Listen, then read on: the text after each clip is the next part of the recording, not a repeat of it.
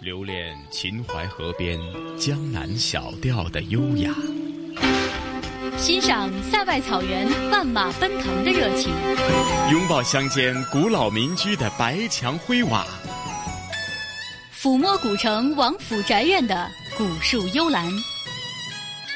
在行走间感受华夏大地的博大精深，在聆听时体会中华文明的深邃悠远。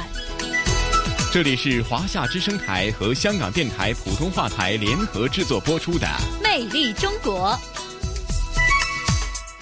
收音机旁以及国际互联网上的所有的海内外的听众朋友们，大家好！欢迎大家又准时收听由中央人民广播电台、华夏之声、香港之声和香港电台普通话台联合为大家打造的《魅力中国》。我是普通话台的节目主持陈曦。晨曦好，听众朋友们，大家好，我是华夏之声、香港之声的主持人小康。小康啊，你好。嗯，你好，晨曦。是小康。那延续咱们近期《魅力中国》的一个主题，那就是长江日记哈。那记得上星期咱们的节目当中，就呃沿着这个长江南下，那已经是呃踏入了这个江苏段哈。那今天《长江日记》又将会带大家去到哪些省份或者哪些城市呢？嗯，在上一期的长江日记中呢，带大家去到的是江西九江。以及景德镇，还有安徽安庆和江苏的南京，在那里去感受当地发展的新变化。那在本期的节目当中呢，我们会继续沿着长江下游探访。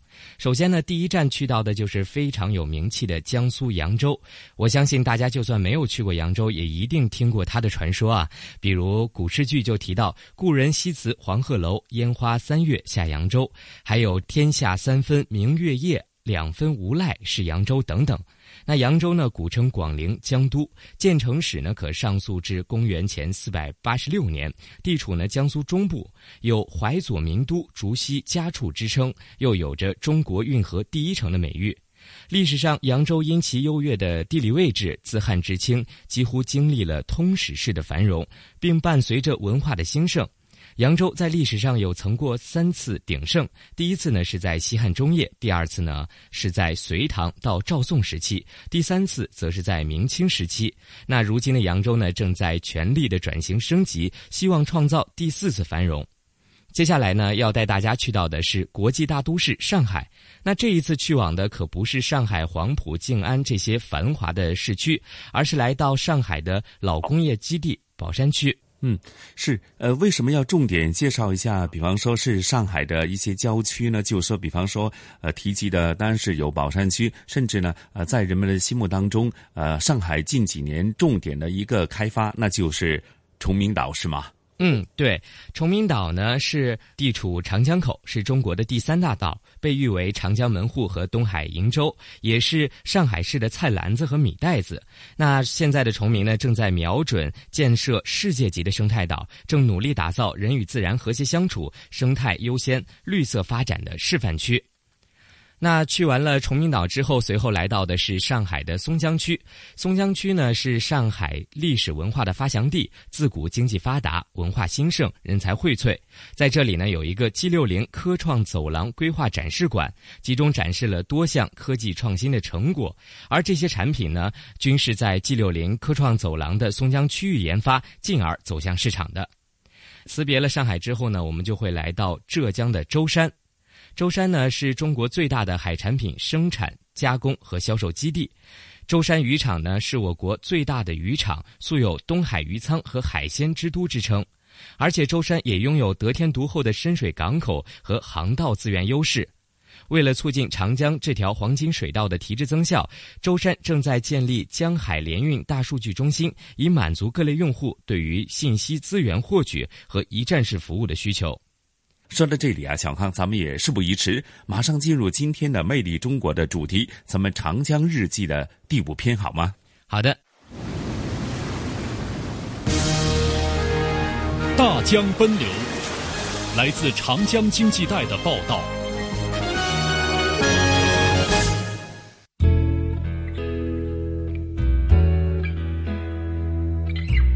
长江是中华民族的母亲河。千百年来，长江流域以水为纽带，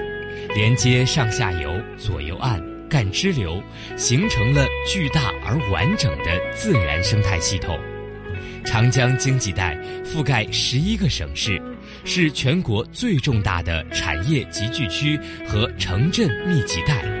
也是中华民族的经济大动脉。日前，中央人民广播电台派出多位记者，从云南出发，沿江而下，历时近一个月，全媒体多角度呈现变化中的新长江。大型主题采访《大江奔流》来自长江经济带的报道同步推出，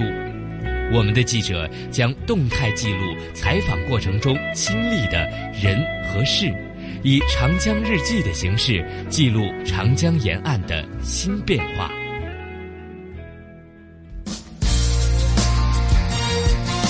本期的长江日记第一站来到的是江苏扬州。扬州古称广陵江都，建成时可上溯至公元前四百八十六年，地处江苏中部，长江与京杭大运河交汇处。有“淮左名都、竹溪家处”之称，又有着“中国运河第一城”的美誉，被誉为“扬一益二、月亮城”。中国大运河高邮段及扬州段入选世界遗产名录，扬州列入中国海上丝绸之路八个申报世界遗产城市之一。扬州也是江苏长江经济带重要组成部分。南京都市圈成员城市和长三角城市群城市，是南水北调东线工程的水源地。历史上，扬州因其优越的地理位置，自汉至清几乎经历了通史式的繁荣，并伴随着文化的兴盛。扬州在历史上曾有过三次鼎盛，第一次是在西汉中叶，第二次是在隋唐到赵宋时期。第三次则是在明清时期，然而直至今天，谈及扬州，提到更多的是扬州三把刀，即修脚刀、菜刀和理发刀，还有扬州淮扬菜、旅游城市等。如今的扬州正在全力转型升级，接下来我们就跟随记者的脚步，去看看扬州如何创造第四次繁荣。没有烟花三月的浪漫，盛夏时节，我们乘船离开南京，前往扬州。一路驶来，江面更宽，所见到的轮船更多更大，途经的港口码头也愈发的繁忙热闹。在扬州泰富特种材料有限公司的码头，我们看到堆场全部加装了防尘网，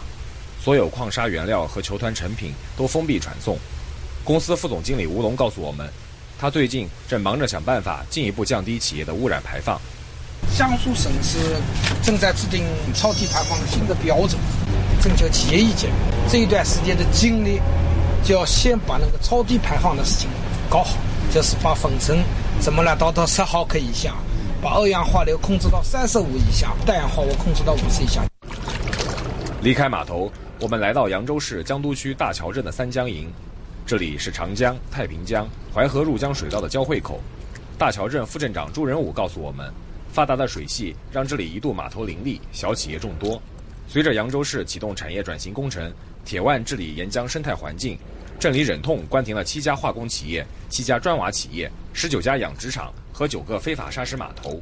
一家是规模最大的，一年产值也就是五六千万。其实像这样一个，对于一般乡镇来说，一年产值有六千多万的这样一个企业也是不错的。但是呢，它因为就在这个水源地，就在我们这个长江边上啊。去年年底，我用三个月时间把这个企业全部关闭了。我们也是痛下决心的。一下子少了这么多企业，会不会让大桥镇的经济发展陷入低迷呢？朱仁武说：“按照退后一公里的要求，大桥镇关停落后产能，让出沿江一公里岸线，重新规划产业布局，把结余出的工业用地指标转给优势企业，相继引进了海上风塔、水净化器等项目，工业总产值不减反增。”今年到五月份，我们开票销售和税收两个指标呢，分别的与去年同期相比，分别增长百分之四十三和百分之三十九。离开三江营，在隔着扬州城的另一端，长江下游北岸唯一主城区依江而建的县级城市仪征，同样在谋求转型升级。在仪征汽车工业园，正在与企业商谈上汽大众二期项目落户相关事宜的园区党工委副书记杨广才告诉我们，他们如今正在清理园区内低效用地的企业，转换招商模式，腾笼换鸟。工业集中区里面有蕴含着一批像这样过去叫低效利用土地的一些企业，你不可能无休止的在摊大饼似的在发展，所以我们抓住高质量发展这个契机，倒逼我们要转型。我节约下来的土地，我可以用于招的更优质的企业来落户。从过去的招商引资，什么企业都要，到了招商选资，像优质的企业、贡献率高的企业，鼓励他来落户。我把我有限的资源发挥最大的效益。杨广才告诉我们。他专程去了浙江考察学习开发园区以母军论英雄的改革，回来以后感触很大，和同事们一商量，准备先做个调研，看看能否制定相关政策，进一步深化园区转型发展。比如说现在的工业用电，正常情况下是七毛钱一度，A 类它就给你五毛钱一度，B 类七毛钱一度，C 类一块，D 类一块五，倒逼你要转型。因为我们江苏目前没有这方面的，其实我觉得这一点非常值得我们学习。所以我们最近这几天也在陆续在开展这方面的工作。转型发展能否让历史上曾经三次繁荣的扬州迎来第四次辉煌？我们拭目以待。离开扬州，乘船而下，飘摇到上海，来到黄浦江与长江交汇处的上海宝山区吴淞口国际邮轮港。提到宝山，总与老厂房、传统工业，特别是宝钢分不开，给人一种又厚又重的印象。作为上海的老工业基地，宝山在传统产业转型发展的过程中，保留了大量的工业遗存。宝山就利用老厂房、老码头多的优势，采用低成本、小聚集、分布式嵌入型专业化发展模式。大力发展文化创意产业，不断的把老码头、老仓库、老厂房变成一个个创新的文创产业区。接下来，我们就去上海的宝山看一看，探寻重工业基地的转型发展。离开扬州，我们乘船在长江中起伏，如同躺在母亲的臂弯里，一夜飘摇到上海。来到黄浦江与长江交汇处的吴淞口国际邮轮港，盛世公主号和哥士达号两艘大型邮轮刚刚进港停靠。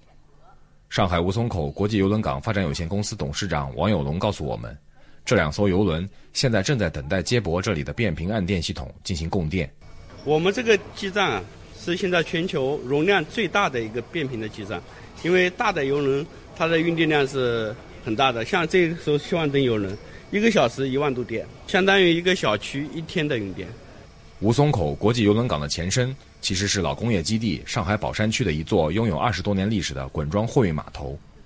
王有龙说，随着上海航运格局的变化，货运集中到了洋山港，原先的这些老码头急需转型，宝山区将目光盯上了当时在中国几乎属于空白的邮轮产业。呃，上海作为著名的旅游城市建设，它需要一个邮轮港口的这种产业的引进。但是当时的国际邮轮是一个大型化，你看现在都是十几万吨的邮轮，它进不到中国来。所以呢，当时就在这里选址，这是一个深水港，建了这个邮轮码头。那么这个邮轮码头来了以后呢，使我们国家的邮轮产业进入到一个高速发展的一个阶段。从二零一一年开港以来。吴淞口国际邮轮港三年登顶亚洲，五年进入全球第四，累计接靠邮轮一千八百多艘次，出入境游客突破了一千万人次。王有龙告诉我们，随着今年七月启用新的客运大楼，吴淞口国际邮轮港进入了四船同靠的新阶段。那么建成以后呢，我们岸线就一千六六百米，到时候可以同时停靠四艘邮轮，两艘十五万吨级的，两艘二十万吨级的。走出吴淞口国际邮轮港不远，就是吴淞炮台湾国家湿地公园，这是上海市第二个国家级湿地公园。公园的工作人员汪丽琴告诉我们，他们这块湿地可不简单，之前一直是一个堆满废弃钢渣的地方。宝山区通过十多年的地形整理、土壤改良、植被恢复等生态修复手段，在钢渣堆上恢复了长江滩涂湿地原貌，成为上海市民假日休闲娱乐的好去处。我们湿地呢，主要是分为人工湿地和滨海湿地两部分组成。滨海湿地就是我们现在看到的这片原生态湿地，它主要是以芦苇、标草还有茭白为主，还有就是我们的一些底栖动物，它构成了一个生态完整的生态链。老基地有了新面貌，动能转换是法宝。宝山区委书记王红告诉我们，在将滨江地带由传统的生产型岸线向休闲型、生活型岸线转变的同时，宝山区还在推进老码头、老堆场、老厂房、老港区这四老向着新兴产业转型。因为我们这国有企业占到六成以上，所以下一步利用老的国有的产业基地的转型，我们重点发展先进制造业、新材料、新能源。上海机器人产业园区已经落户在宝山，成为亚太工业机器人最大的一个集聚地。上海市政府副秘书长、发改委主任马春雷告诉我们，包括宝山区在内，上海现在有五大区域在进行产业重大调整，范围超过一百平方公里。每年淘汰一千到一千五百个落后产能项目，新旧动能转换的速度正在加快。这个动力的转化核心问题，实际上主要是创新驱动。所以这几年，上海有一大批科研的基础设施的重大项目，比如说像上海光源二期、InX 自由电子激光装置、活细胞成像平台等等，这些都是世界上规模最大、最先进的这样一些大科学的装置。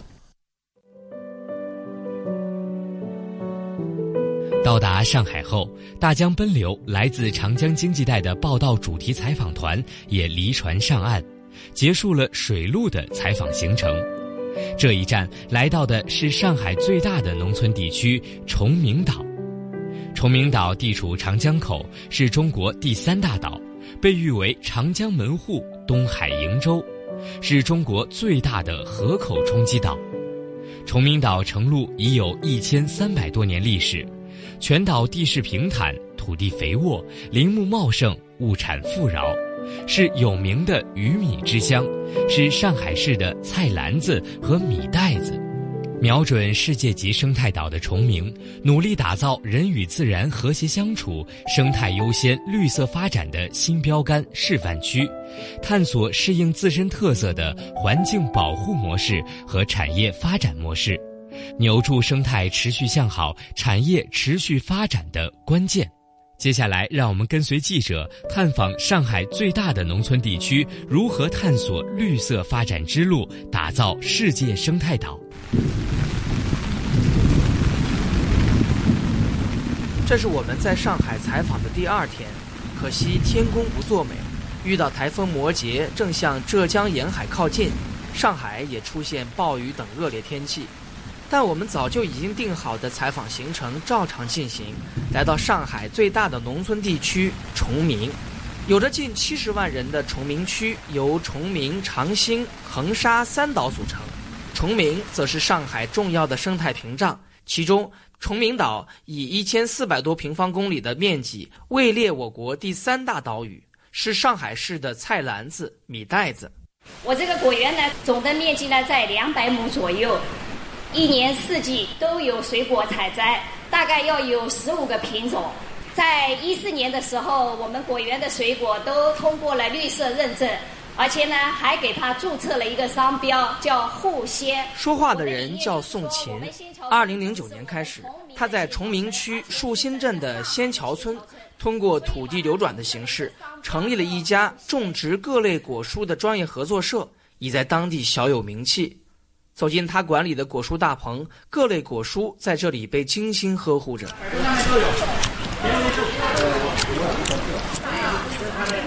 热情好客的村民端来种植的葡萄、脆梨给大家品尝，吃起来口感还真的跟普通的葡萄和脆梨不一样。宋琴说，他们的种植讲究的就是原生态。人家好多游客都这样好奇的问我，他说：“你这个果树下面怎么都长青草？”我跟他们说，我不打除草剂的化学药水，为什么？因为对土地不好，对土壤不好。第二个，对果树的根系发达也不好。所以我从来不主张打化学除草剂，我们全部是人工除草，而且是用粉碎机把它粉碎在里面，可以一个是保湿，另外一个可以作为绿肥。在上海农业科学院的帮助下，宋琴在种植基地推行规模化、标准化生产。不断引进优良品种，不仅吸纳村里的富余劳动力，还带动周边农户，甚至在这里办起了果蔬培训学校。宋琴说：“这个大棚就是我们果园的农民田间学校，而且我是任这个田间学校的校长。呃，我们培训的对象有好多，有这里的工作人员，有游客。”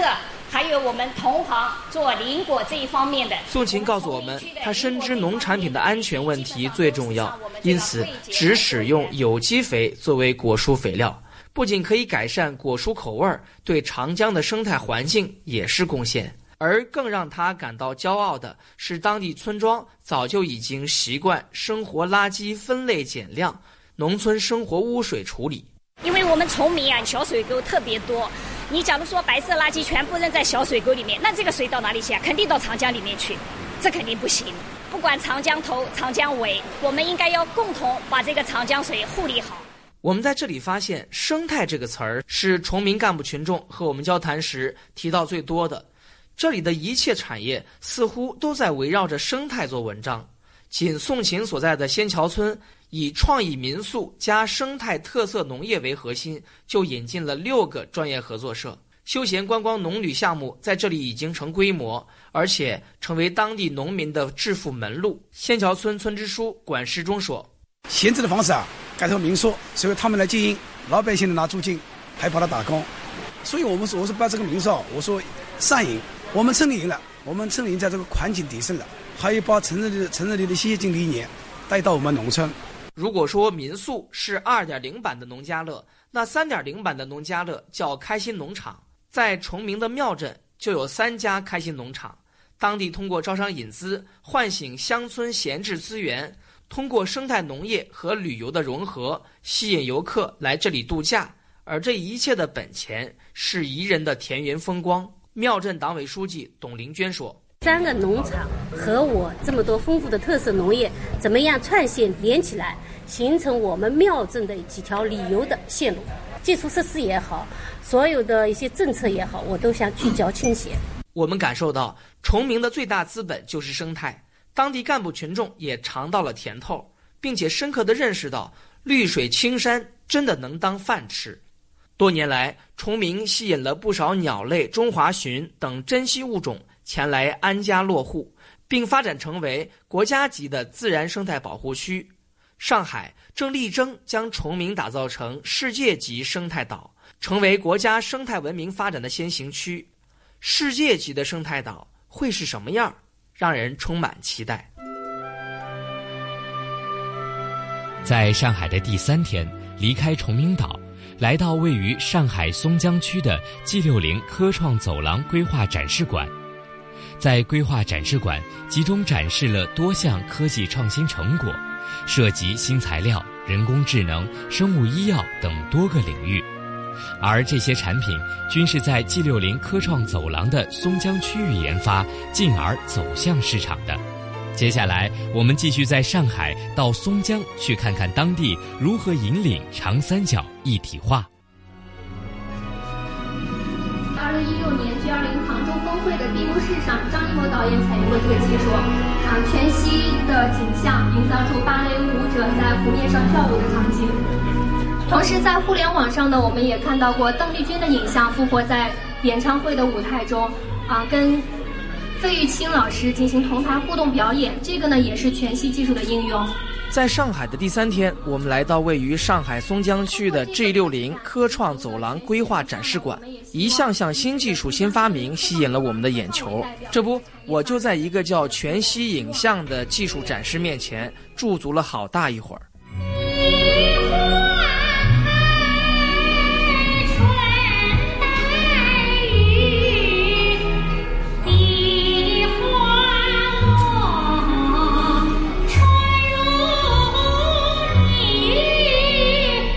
在规划展示馆集中展示了多项科技创新成果，涉及新材料、人工智能、生物医药、新能源、智慧安防等多个领域。而这些产品均是在 G 六零科创走廊的松江区域研发，进而走向市场的。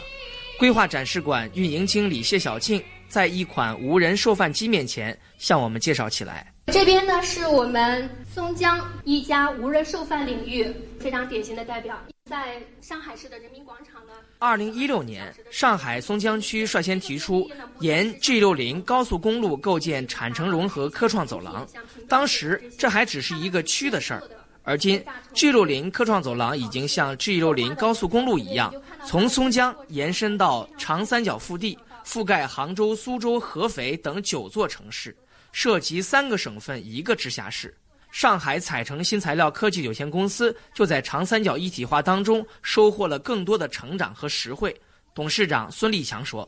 因为我们呢总部是在上海松江，过往几年发展速度比较快，那么今年我们就计划扩建生产基地。”但是呢，上海的这个土地资源比较稀缺，所以呢，我们这个工作呢遇到了一些困难和障碍。但是呢，由于这个现在的长三角一体化，很快呢，那个嘉兴市政府呢就为我们预留一块土地，让我们在那个地方呢去建新的生产基地。从整个项目拿地到我们开工建设，不足一个月时间，这也创造了上海的高新技术企业到嘉兴落户的最快记录。市场研发在上海，生产基地在浙江嘉兴。这家公司成立于二零一二年，由北大、清华校友共同创立，专门做光学材料的研发和制造。目前已经在相关领域处于世界领先水平。借助长三角一体化的东风，这家企业正在壮大。孙立强说：“沿着这个 G 六零科创走廊，我们今年刚刚在杭州设立的叫未来光学研究院。这个研究院呢，主要是用于吸纳更多优秀的高端人才，聚集在杭州，致力于前沿光学材料技术的开发。”以科创走廊为引领的长三角一体化，让彩城这样的企业降低了土地、人才等市场要素资源的配置成本。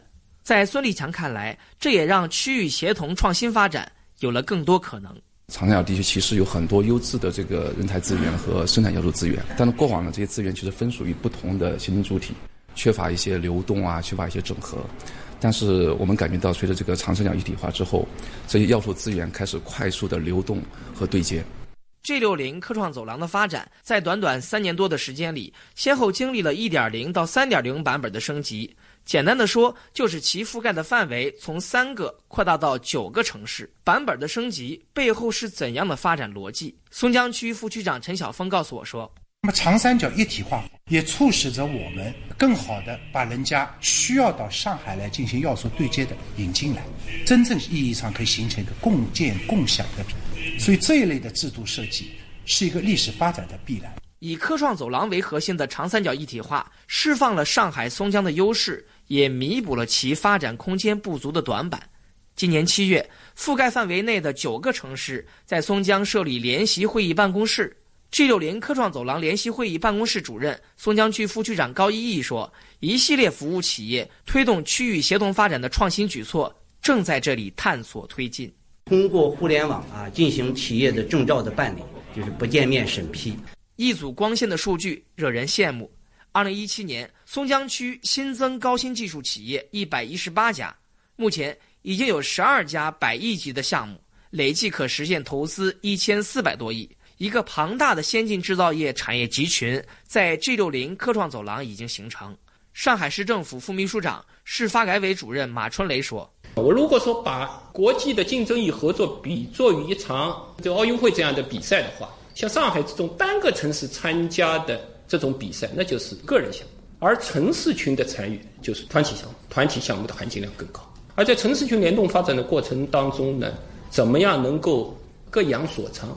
又有不同的定位，各有特色，这是非常重要的。辞别上海，下一站来到的是浙江舟山。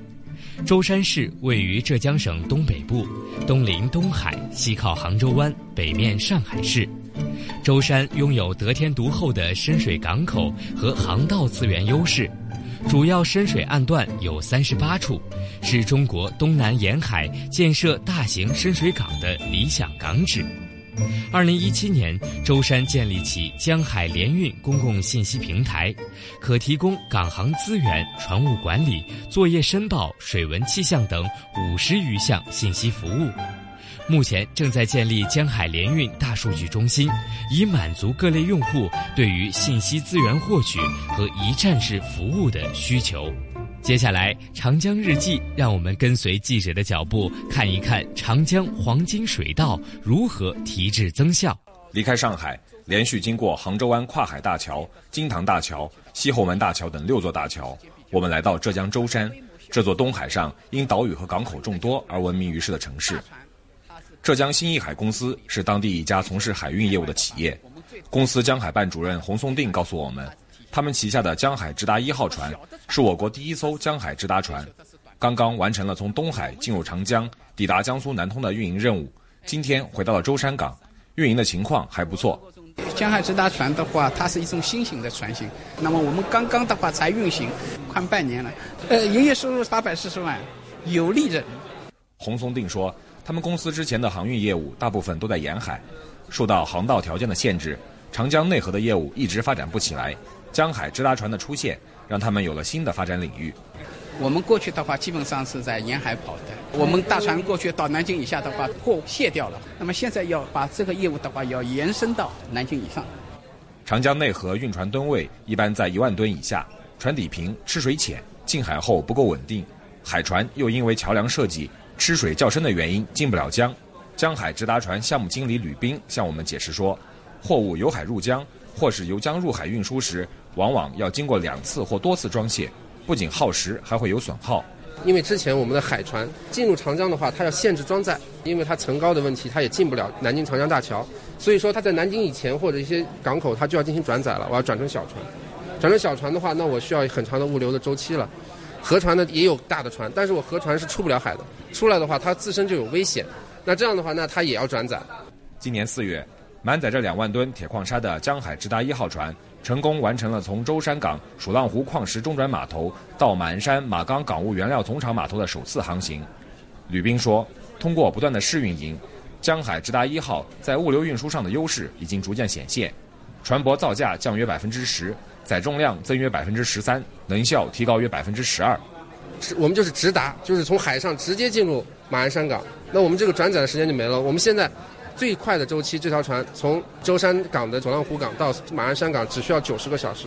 长江的货运量位居全球内河第一，要促进这条黄金水道的提质增效，光靠研发新的船舶还不够，信息高速通道的建设尤为重要。去年，舟山建立起了江海联运公共信息平台，可提供港航资源、船务管理、作业申报、船货跟踪、长江水运、水文气象等五十余项信息服务。舟山市港航局信息中心工作人员商林告诉我们，目前他们正在建立江海联运大数据中心，以满足各类用户对于信息资源获取和一站式服务的需求。目前，舟山港航企业已经全部进驻平台，访问用户数超过十三万家，已于长江航运物流公共信息平台、武汉港、马鞍山港国家物流公共信息平台实现了数据对接，累计交换数据超过一百万条。提升运输效率，降低运输成本，促进贸易便利化，营造良好的营商氛围，是江海联运体系未来的发展方向。浙江省海港委副主任陈伟说：“舟山正在加快两万吨级江海直达首制船正式投入运营，同时加强协作，促进数据共享，不断拓宽长江黄金水道，继续推进江海直达散货船型的研发应用，建设江海联运散货船队。”进一步完善省海港委与长航局沟通协调机制，共同推动舟山江海联运服务中心建设和长江物流联盟发展，加快长江经济带沿线港口布局。回望华夏历史，皇帝结婚和老百姓不一样，就是要举行一次册立典礼，表明他是皇后的身份的。聆听东方神韵。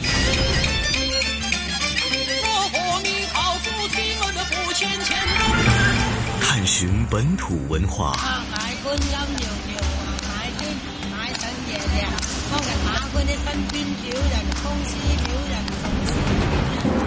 乘船瑰丽宝藏。凉风有信呢，秋月无边。遗产要活化，要把它重新运用，才是遗产。穿越古今，感悟人文。魅力中国，每个星期天中午十二点，让魅力更美丽。收音机以及国际互联网上的听众朋友，大家好！您现在正在收听的是中央人民广播电台华夏之声、香港之声和香港电台普通话台联合制作播出的《魅力中国》节目。我是华夏之声、香港之声的主持人小康。收音机旁以及国际互联网上的所有的海内外的听众朋友们，大家好！我是来自香港电台普通话台的节目主持陈曦。是小康啊，那刚刚的节目内容的确非常丰富哈，呃，无论是上海、浙江，甚至呢，呃，延续这个江苏的另外一个呃扬州呢，我相信呢是令大家呢呃记忆深刻，甚至说对于这些呃长江流域所经过的一些城市啊或者地方呢，他们的那种厚重的人文历史啊。刚刚在节目当中又再度的和大家分享了一番呢。嗯，之前带大家去往的是长江经济带的最后几站。那细心的听众可以发现，在这些地方发展过程中呢，不约而同的都会选择绿色发展和把交通航运作为重点。当然，这也是现代经济发展的新要求。我相信啊，这一点跟香港的发展也是相似的。那去完了内地的这些城市，感受到了不同的发展变化。不知道这一次的香港故事，晨曦你会将带给我们什么样的故事？嗯，那咱们今天香港故事呢，继续和大家是在香港的各个区域，甚至是每一个角落呢，走一走、逛一逛哈。那今天呢，同事雨波和嘉宾主持，来自中国旅游出版社的副总编辑一哥陈一年呢，将会和大家呢是。感受的是香港的铁路交通的最新的一个发展的态势，甚至呢和大家描述一下。虽然香港啊，平常人都说啊是一个弹丸之地哈，但是香港在集体的交通工具，呃，尤其是铁路运输系统当中是相当的极具规模。虽然是只有大概不到八百万人口的一个城市，但是我们铁路网啊是非常的发达，非常的广阔哈。那今天呢，宇波和一哥呢将会和大家。走在咱们铁路系统的这其中一条重要的干线，那就是西铁线哈。那过往呢，在新界北部，也就是呃，主要讲呃三个新的市镇，比方说是元朗、天水围和屯门呢，一直以来呢，虽然他们居住了一百多万的人口，在过去的。呃，交通方面呢，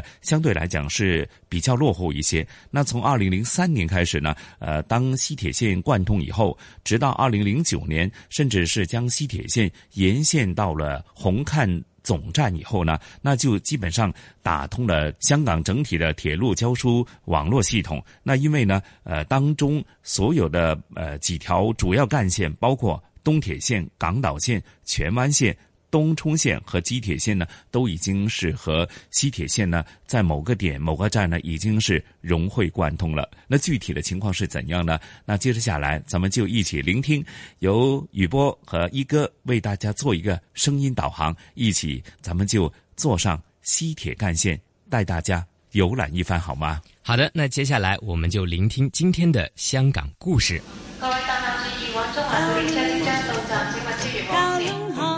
传统现代相映成辉，中西文化共冶一炉，东方之珠，动感之都，香港故事。香港故事，欢迎来到香港故事节目时间。节目当中，雨波非常高兴，请来香港中国旅游杂志副总编辑陈一年。一哥，你好，你好，大家好。高铁呢即将要开通了。其实铁路作为香港的运输的一大特色哈，它的每一条路线都值得大家去关注的。除了乘搭高铁之外，有没有再细细的去欣赏一下本来的一些香港铁路特色呢？这一次就由一哥带我们乘西铁游一游香港的西域。西域这个词儿呢啊，张骞通西域啊，嗯，我就感感觉啊。就这个西铁线，它主要就是为了打通香港的呃新界西部。嗯，啊，这个区域呢，一向呢是交通相对比较落后的，啊，在这之前呢，呃，香港还没有达到说是每一个新市镇都通铁。嗯，啊，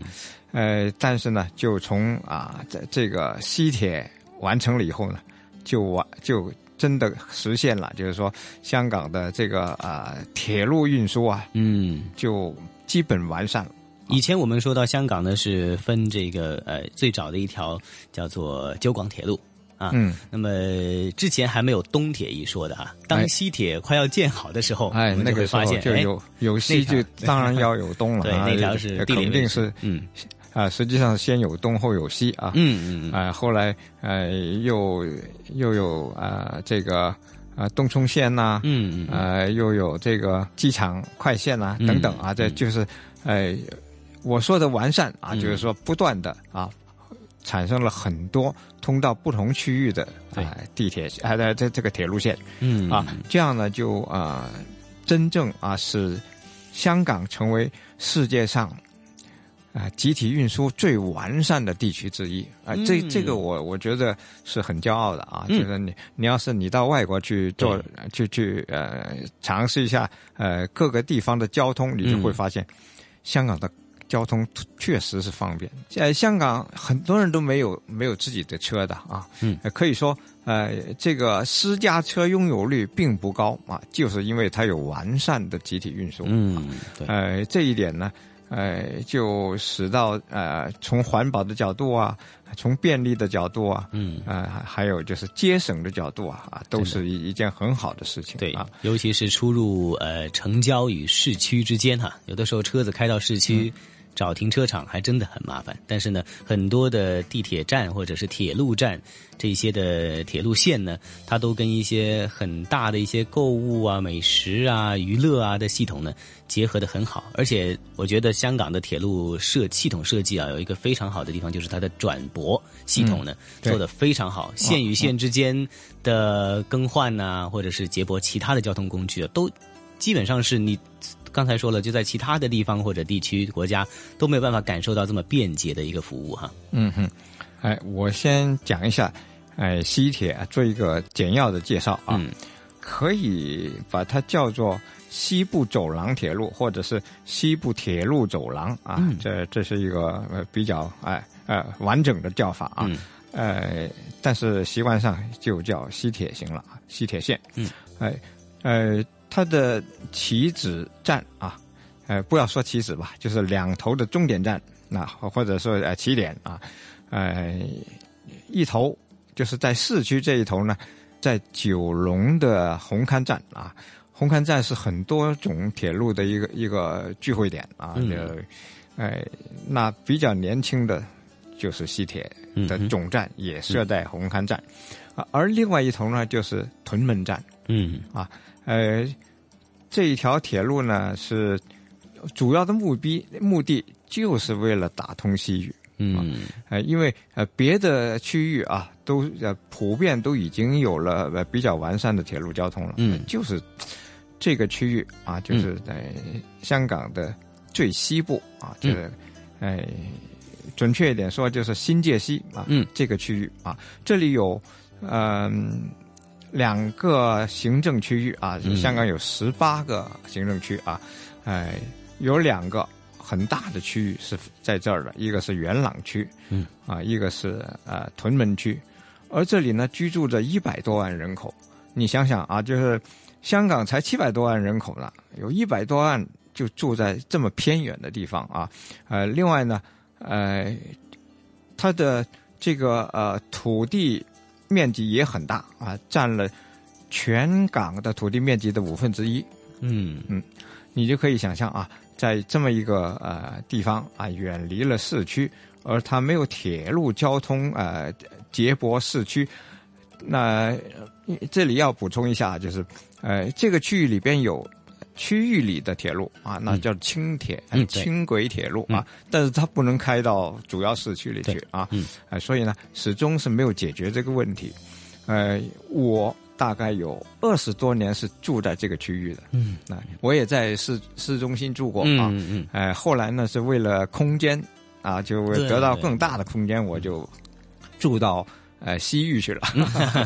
嗯，原谅啊，我就 就把它叫做西域了，嗯嗯嗯。那个时候啊，尤其在二十年前，那是很艰难的，哎，呃，譬如我住在屯门这个区域，嗯，哎，当时的屯门公路啊还很窄，没有把它扩宽，而且因为没有铁路运输，呃呃，水路的也也不太方便，结果呢，这条公路呢是非常的拥挤的。那二十多年前已经非常拥挤了，拥挤的哇，天天都塞车啊！在上班的时候天天塞车，你真是很痛苦的。嗯，哎呃，后来就进行了扩宽的工程，就是把这个呃公路呢。呃，拓宽，嗯，啊，让它能够车流量更大，嗯，啊，已经好多了，已经哎解决了很多的问题，啊，又在区内呃呃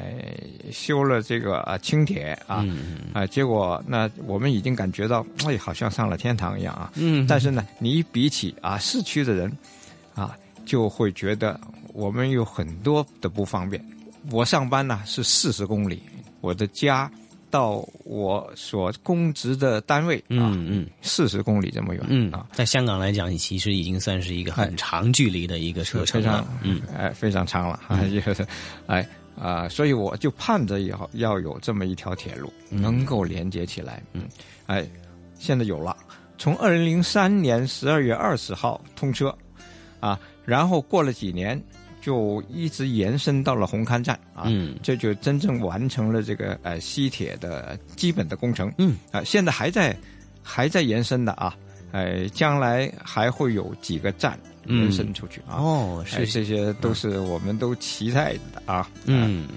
这条线呢，全长呢，目前啊，就是哎不不讲以后延伸的啊，有三十五点七公里。嗯，哎，要经过十二个车站。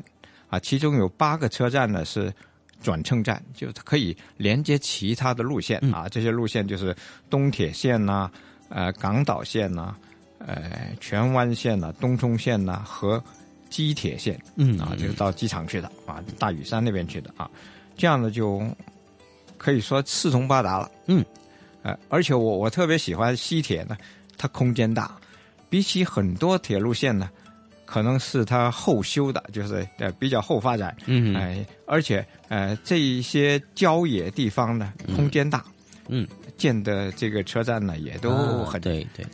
就是很很大空间，就很舒服，很舒服，对的。当然，嗯，可能步行的也要多啊，你你是要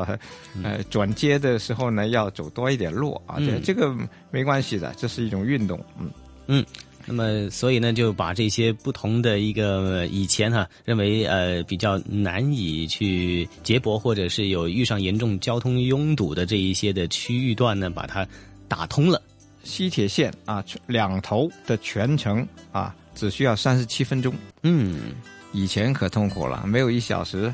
别想，嗯，对对 对，哎啊，那就是，而且还有其他不可预计的东西，天气状况啊，道路拥挤程度啊，那所以呢，现在就不再称新界西为这个畏途了哈，不再怕去出入新界西，而且的拓宽了很多啊，香港本身的一个区域之间的一个连通。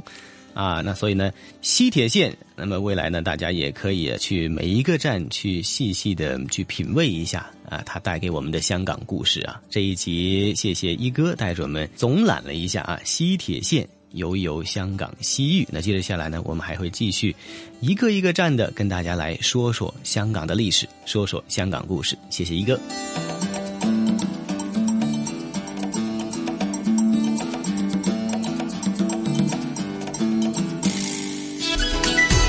这里是华夏之声台和香港电台普通话台联合制作播出的《魅力中国》。是了，收音机旁以及国际互联网上的所有的海内外的听众朋友们，欢迎大家继续收听由中央人民广播电台、华夏之声、香港之声和香港电台普通话台为大家联合制作的《魅力中国》。那小康啊，刚聆听了咱们香港故事之后呢？或许，呃，从这个呃最新的一条干线西铁线呢，可以想象到，呃，虽然香港真的是地方比较小啊，但是实际我们的呃铁路交通枢纽系统还是相当的具有一定的规模哈。那加上呢，在稍后的节目时间呢，我相信大家也会关注啊，当咱们西九龙高铁呃。打通正式开通以后呢，或许呢，到时候呢，我们整个城市的无论是高铁和地铁，还有呢各个新的铁路干线呢，将会呃将香港的每一个角落啊连通起来，甚至说呃通过这个西九龙呃高铁站的开通呢，也将香港和内地呃，比方说粤港澳大湾区，甚至是内地的一些主要城市都紧密的联系起来了。嗯，我相信未来的香港的城市交通网络一定会非常的发达，也非常的方便。嗯，是小康，看看节目时间呢，咱们今天的节目很快又得告一个段落哈。那小康，咱们下星期《魅力中国》是否又有好的节目内容在这里事先呢跟大家提示一下啊？嗯。我相信大家都听过文房四宝啊，笔墨纸砚。那晨曦，我也想请您猜一下，我们下一期的节目预告跟这文房四宝中的其中一宝有关系。不知道您能不能猜到具体我们会讲到什么？嗯，我相信应该是排在头位的笔，毛笔吧。嗯哼，对，回答正确啊！我们下一期《魅力中国》将带给大家的就是湖笔。那湖笔呢，是产于中国浙江湖州善连镇的毛笔，是中华文明。悠久灿烂的重要象征，始自晋朝呢就已经家家户户开始造笔，到元朝时呢就以工艺精湛、品质上乘著称，与宣纸、徽墨和端砚合称为文房四宝。湖笔的制作技术呢也被列为了中国国家级的非物质文化遗产。那具体湖笔还有哪些特点呢？我们就请大家关注下一期的《魅力中国》。嗯，是小康和晨曦约定大家下星期同样的《魅力中国》的节目。时间约定您了，不见不散，不见不散。